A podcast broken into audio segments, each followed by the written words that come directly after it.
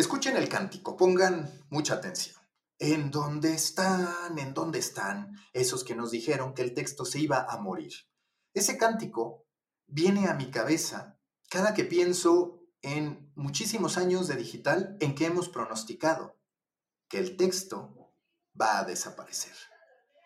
En un primer momento nos dijeron que nos iríamos a lo más avanzado, al video, que estábamos entrando a un momento irreversible en el que la humanidad entera ya no leería, se concentraría en consumir video. Cuando nos dimos cuenta que no todos tenían los recursos en términos de conexión, que no todos podían prestar tanta atención al video como se requería, porque muchas veces no tienes cuando se trata de video solo que escuchar, sino también que ver, abrazamos el audio. Ahora hablamos de la década de la voz, de la década del audio de la década de la interacción hablada.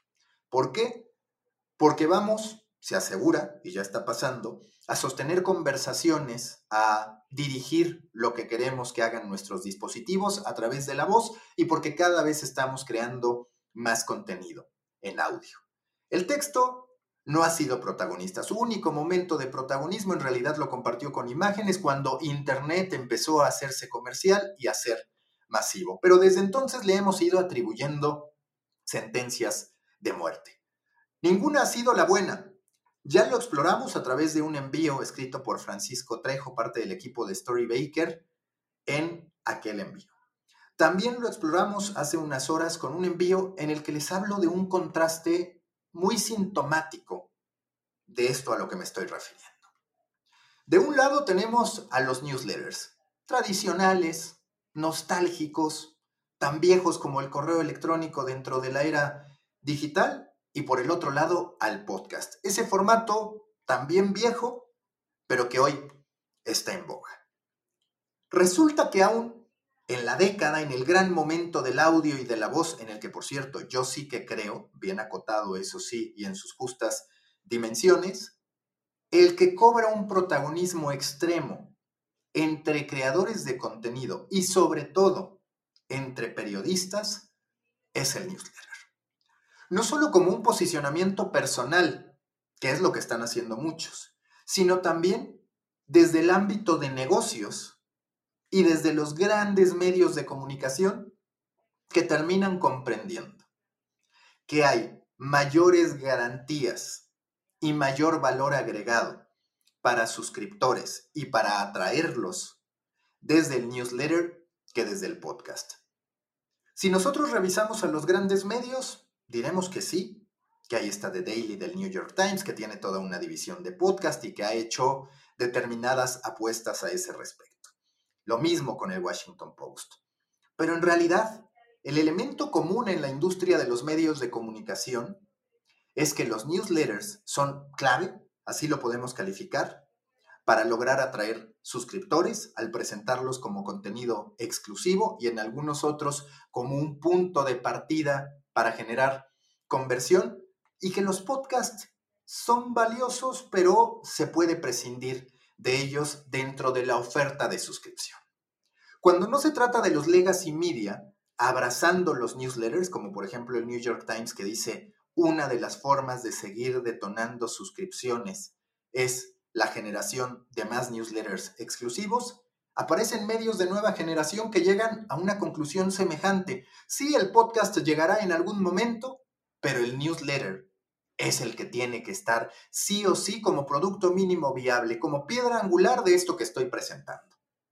Pasa en dos casos recientes. Uno, que para mi gusto es el mejor ejecutado de los últimos tiempos en materia de medios de comunicación y tengo que reconocer que ya soy suscriptor. Me estoy refiriendo a POC, este grupo de periodistas que se ha puesto de acuerdo, que incluso son en parte accionistas de esta empresa, para contar las conversaciones que se dan en el nexo de Wall Street, Washington, Silicon Valley y Hollywood.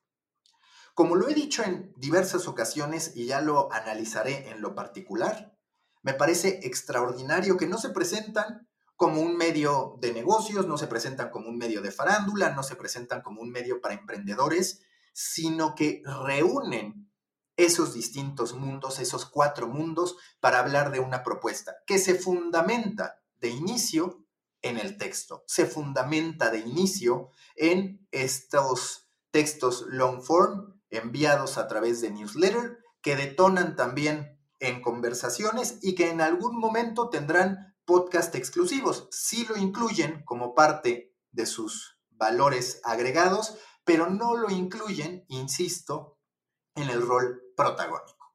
Luego está un caso mexicano, Opinión 51, un colectivo de mujeres periodistas que deciden que en este caso Substack va a ser la plataforma por la que ellas van a estar buscando hacerse de suscriptores.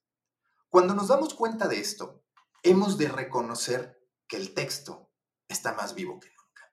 El texto está más vivo que nunca con el apogeo de los newsletters.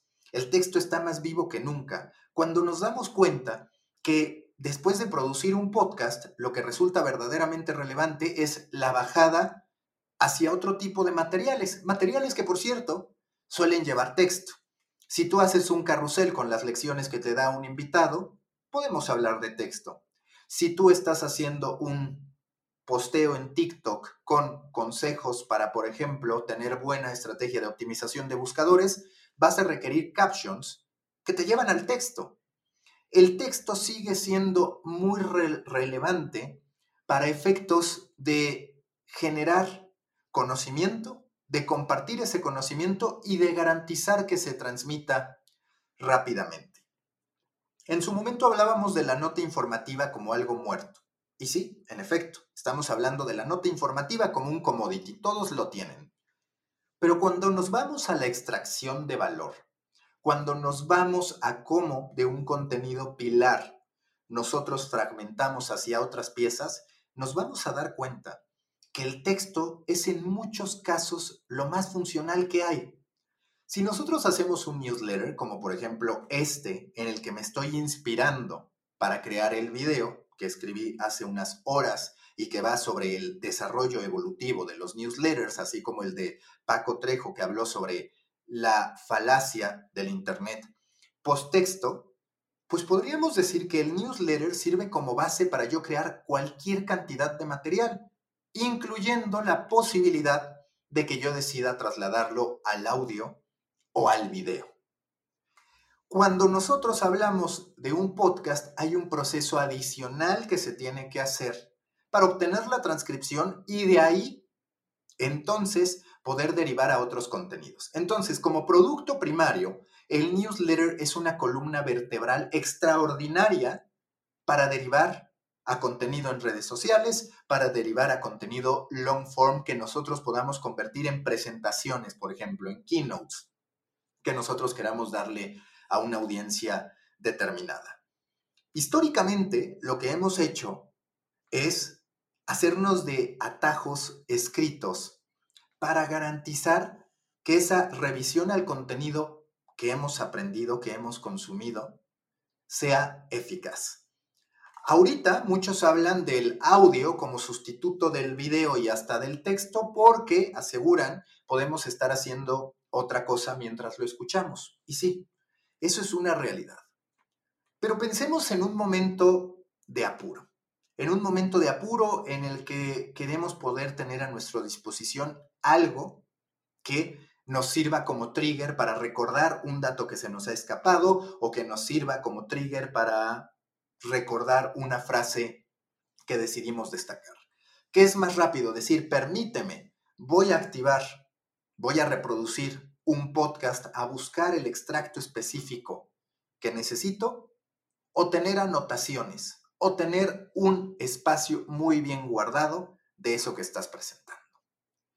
El texto va a continuar impactando, el texto va a seguir dominando. Si tú eres de esos creadores que considera que el texto no es la piedra angular, te estás perdiendo de muchas oportunidades. Saquemos lo más valioso del texto, veamos su valor como un contenido madre, como un contenido angular, y de ahí extraigamos la sustancia para detonar otro tipo de formatos. No nos engañemos, el texto no se va a morir, el texto sigue ganando terreno y esa es una buena noticia para todos los que en su momento decidimos que escribir era una buena vía de comunicación.